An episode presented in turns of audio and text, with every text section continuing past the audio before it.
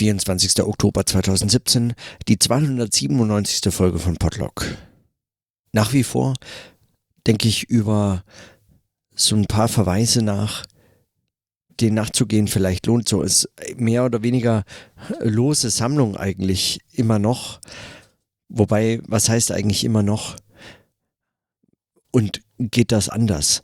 Aber also äh, heute unter anderem so ein paar Spuren bei Derrida hinterher gelesen. Spuren äh, ist da wohl die angezeigte Metapher. Äh, und ebenfalls noch bei Adorno in, äh, im Jargon der Eigentlichkeit nachgelesen, was, ähm, was eine, äh, was die Frage nach der, nach der scheinbaren Eigentlichkeit äh, von gesprochener Rede, der Adorno schon unterstellt, dass sie eben äh, immer schon vorgibt, menschlich zu sein oder existenziell menschlich, irgendwie etwas der Natur des Menschen irgendwie äh, entsprechendes oder so etwas zu sein. Also und das schon kritisiert in seinem äh, in seinen Texten und so auch eigentlich in diesem Text zum Jargon der Eigentlichkeit, allerdings dann natürlich mit anderer äh, Stoßrichtung. Bei Derrida habe ich allerdings dann auf jeden Fall so so ein paar Hinweise noch konkreter zu dieser Überlegung, dass die Sprache als gesprochene Sprache dem äh, so einem so einem äh, so einer so einer so einer Innerlichkeit entspricht oder entspräche seine Auseinandersetzung sowohl mit äh, Husserl zum Beispiel in diesem äh, war das ein Vortrag oder so ich glaube das, war das nur ein Vortrag, oder? Weiß ich gar nicht. Nein, das ist, äh, das ist auch ein Buch. In die Stimme und das Phänomen, seine Kritik an Husserl ist unter anderem die, also dass er, dass er die, die Stimme und die gesprochene Sprache als die innere Stimme des Bewusstseins bei Husserl ähm, so versucht zu äh, sezieren, ohne sehr viel weiterführende äh, Überlegungen anzustreben, aber zumindest um das mal aufzuzeigen, inwiefern eine solche Vorstellung da wirkmächtig ist bei, dem, bei den phänomenologischen äh, Überlegungen Husserls und dann für seine ganze weitere Philosophie bestimmend sei, so die Kritik. Und in Grammatologie natürlich noch ähm, sehr viel umfangreicher. Äh, auch die gleiche Kritik äh, wie in die Stimme und das Phänomen äh, aufgreifend, äh, nochmal ausführlicher und also diese Idee der äh, der Sprache als gesprochene Sprache kritisierend. Und äh, immer wieder der, dieser Vorwurf, dass es eine, dass es, dass ihr eine äh, eigentlich schon auch eine Art Eigentlichkeit innewohnt oder eine Beziehung zu einem Inneren, die, äh, die, die sozusagen eine immense Suggestivkraft auswirkt auf, äh, auf, auf die Hörenden oder so. Und äh, was noch interessant, also ich kann jetzt beide Texte nicht äh, vollumfänglich kritisieren hier. Vor allem mich, also vor allem wüsste ich auch nicht äh, wozu, aber mein Eindruck ist, äh, mein Eindruck ist, dass, dass diesen Überlegungen zumindest eines wirklich ganz äh, deutlich fehlt, nämlich so eine technische Vermitteltheit, äh, wie sie jetzt zum Beispiel mir ähm, über das über dieses Podcasting, über so ein Interface und so eine vermittelte Situation mit Kopfhörern und so möglich ist. Ich meine, äh, das ist eigentlich erstaunlich, weil äh, zu, zu Radio und so weiter ähm, gibt es ja eindeutige Bezüge, aber aber zumindest dieser Form von Selbstgespräch und diesem, diesem Verhältnis von Sprechen und Hören als einer, als einer möglichen Fremdheitserfahrung, also auch einem sich selbst Fremdwerden oder was im Prinzip eigentlich das Gleiche ist, sich selbst ein Freund sein können im Selbstgespräch, wie es bei Arendt formuliert ist. Diese, das fehlt ganz offensichtlich und meine Vermutung ist, weil das äh, sozusagen technisch vermittelt in der Form nicht, nicht so einfach möglich war. weiß ich nicht, ob die Vermutung irgendwas wert ist, vermutlich nicht, aber zumindest fällt mir das auf, dass wenn von Hören die, die, die Rede ist, dann, dann gilt es eigentlich immer einem entweder sich selbst mithören beim Sprechen, und zwar ein, ein unmittelbares, eben nicht technisch vermitteltes, ein letztlich sich selbst ignorierend, also ein, ein Sprechen und Hören, das voneinander nicht zu unterscheiden ist. Ja, also ein, ein Sprechen, das auch ein Mithören des Sprechens ist, aber eigentlich nicht. Also es ist eigentlich kein Hören des Sprechens. Natürlich hört man sich, während man spricht, aber es ist eben kein Zuhören, es ist kein Hören dieses Sprechens. Also diese, diese, diese Differenz ist in keiner Form, äh, die, äh, nicht Differenz, aber diese, ähm, dieser Bruch zwischen Sprechen und Hören, äh, der konstitutiv ist dafür, dass es eigentlich ein Gespräch werden kann, äh, der fehlt meines Erachtens in diesen Beobachtungen. Mit einer echten Reflexion des Sprechens als einem Sprechen, als eines, eines Gesprächs hat es trotz äh, der, der äh, zunächst äh, interessante klingenden Überschrift des dritten Kapitels in Stimme und das Phänomen, das Bedeuten als Selbstgespräch, hat das äh, relativ wenig zu tun. Also, also tatsächlich finde ich das eine erstaunliche, eine erstaunliche Unterschätzung eigentlich von gesprochener Sprache in dem Fall.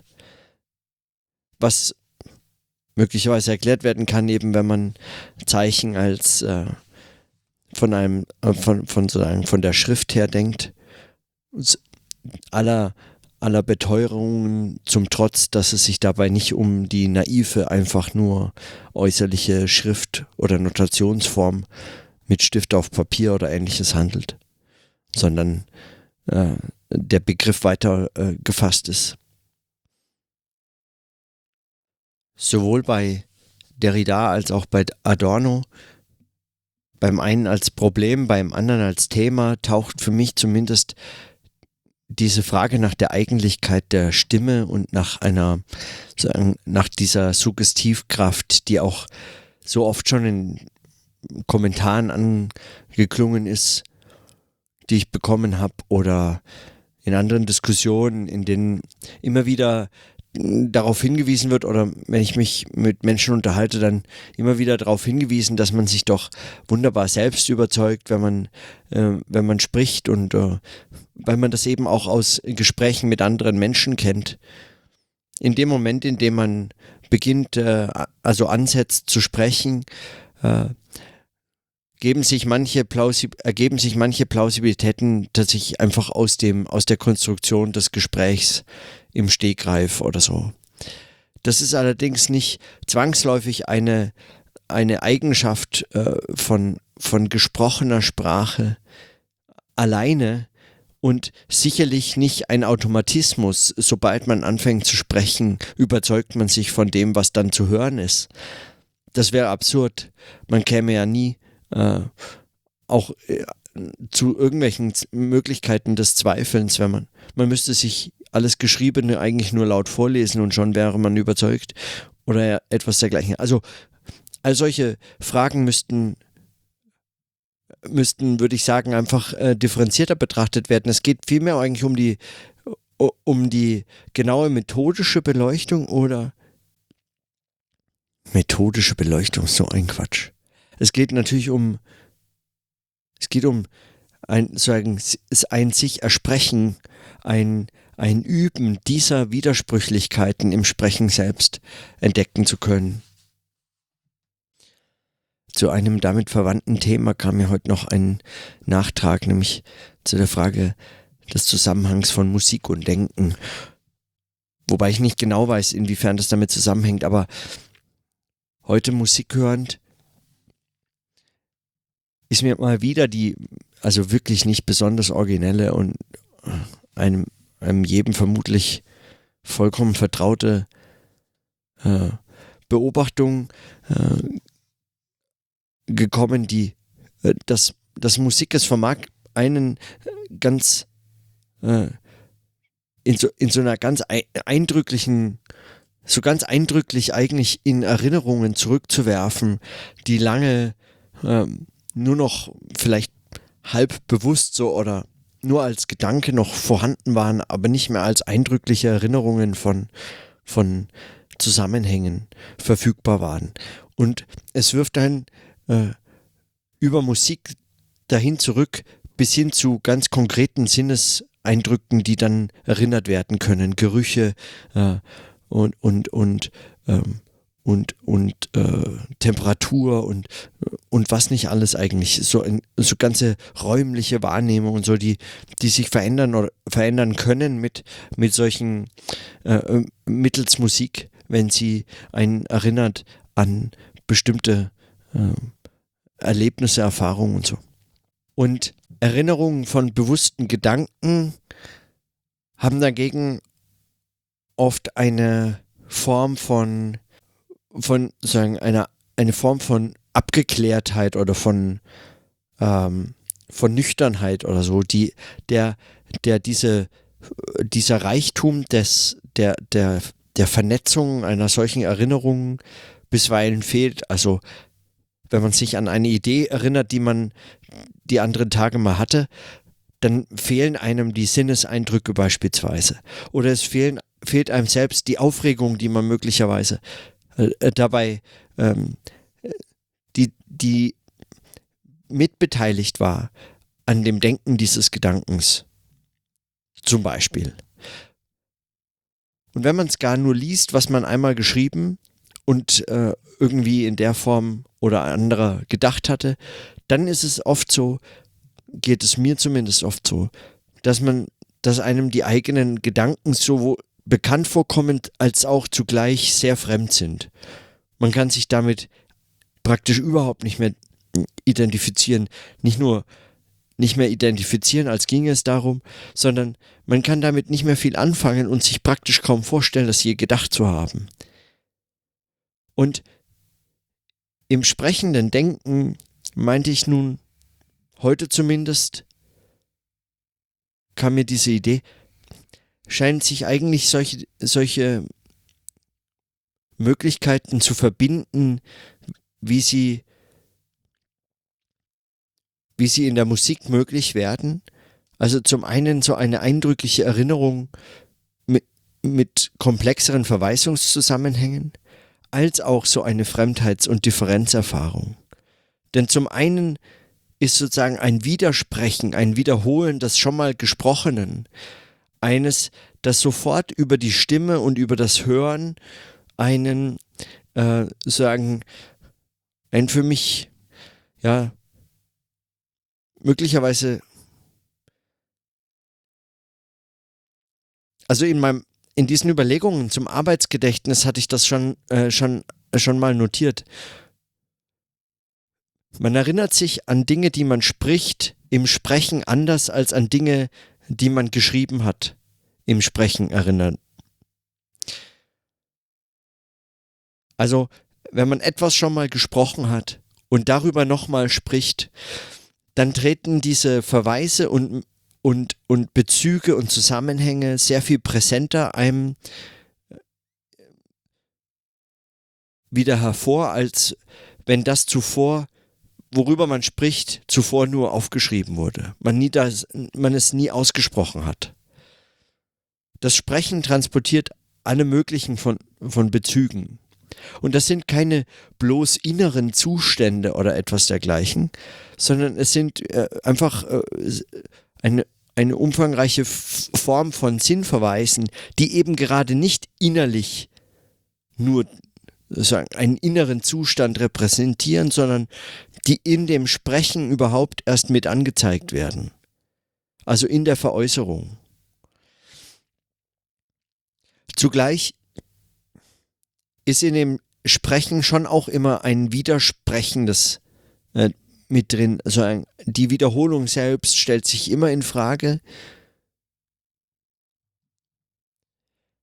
Und so eine, so, so eine ganze Vielfalt von Brüchen und Abbrüchen von von Zögern und Pausen, die, die in der Zwischenzeit vergangen sind oder die, die sagen, die Folge dieser einmal gedachten Überlegungen waren, die tauchen alle auch mit auf.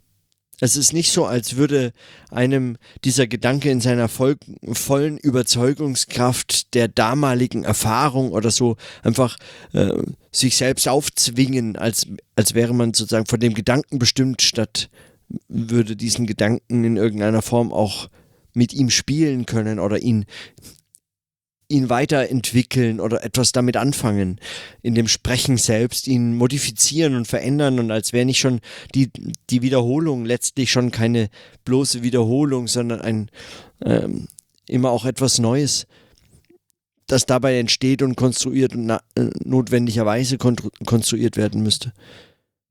Also so oder so ist die entstehen im Sprechen eben auch diese viel, vielen, vielen kleinen Brüche und Widersprüche, die eben im Sprechen erst hörbar werden.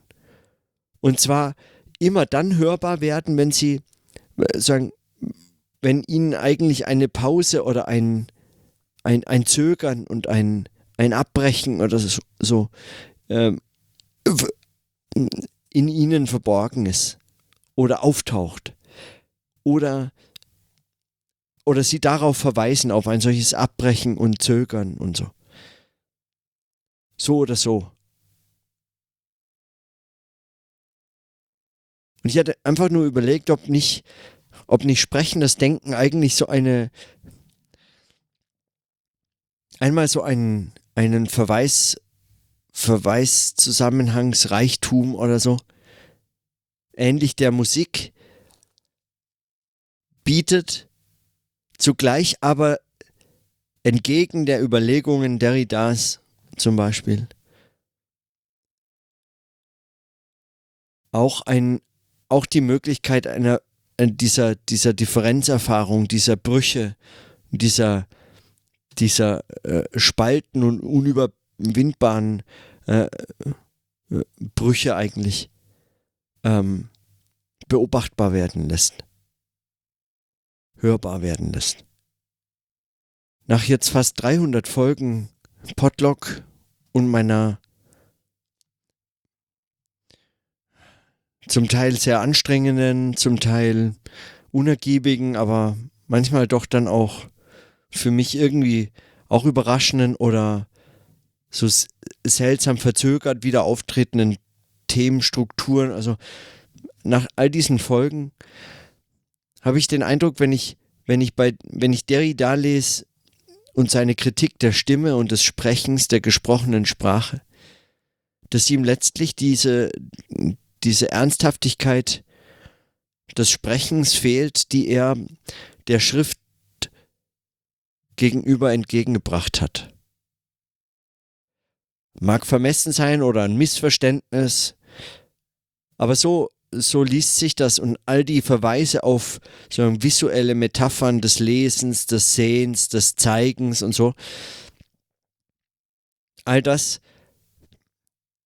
macht deutlich, also es ist einmal konsistent, aber es macht deutlich, inwiefern, in, inwiefern hier so eine, eine selbst im Text nicht zwangsläufig mitreflektierte Präferenz für das Geschriebene äh, steht.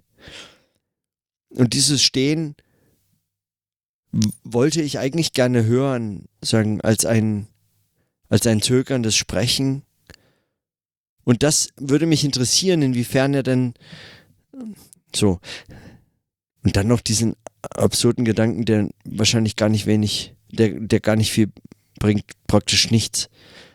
Aber wenn man solche Theorien liest, fragt man sich schon, ob das in irgendeiner Form als musikalische Theorien bezeichnet werden können, als Theorien mit einem Sinn für so etwas, was man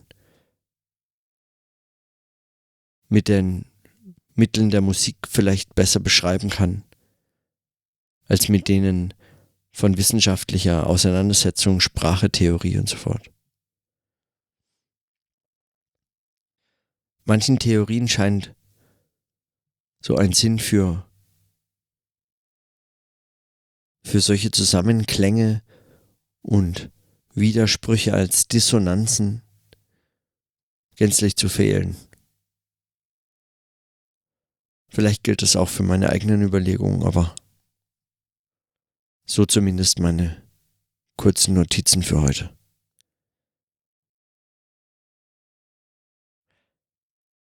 In diesem Sinne, dann bis morgen.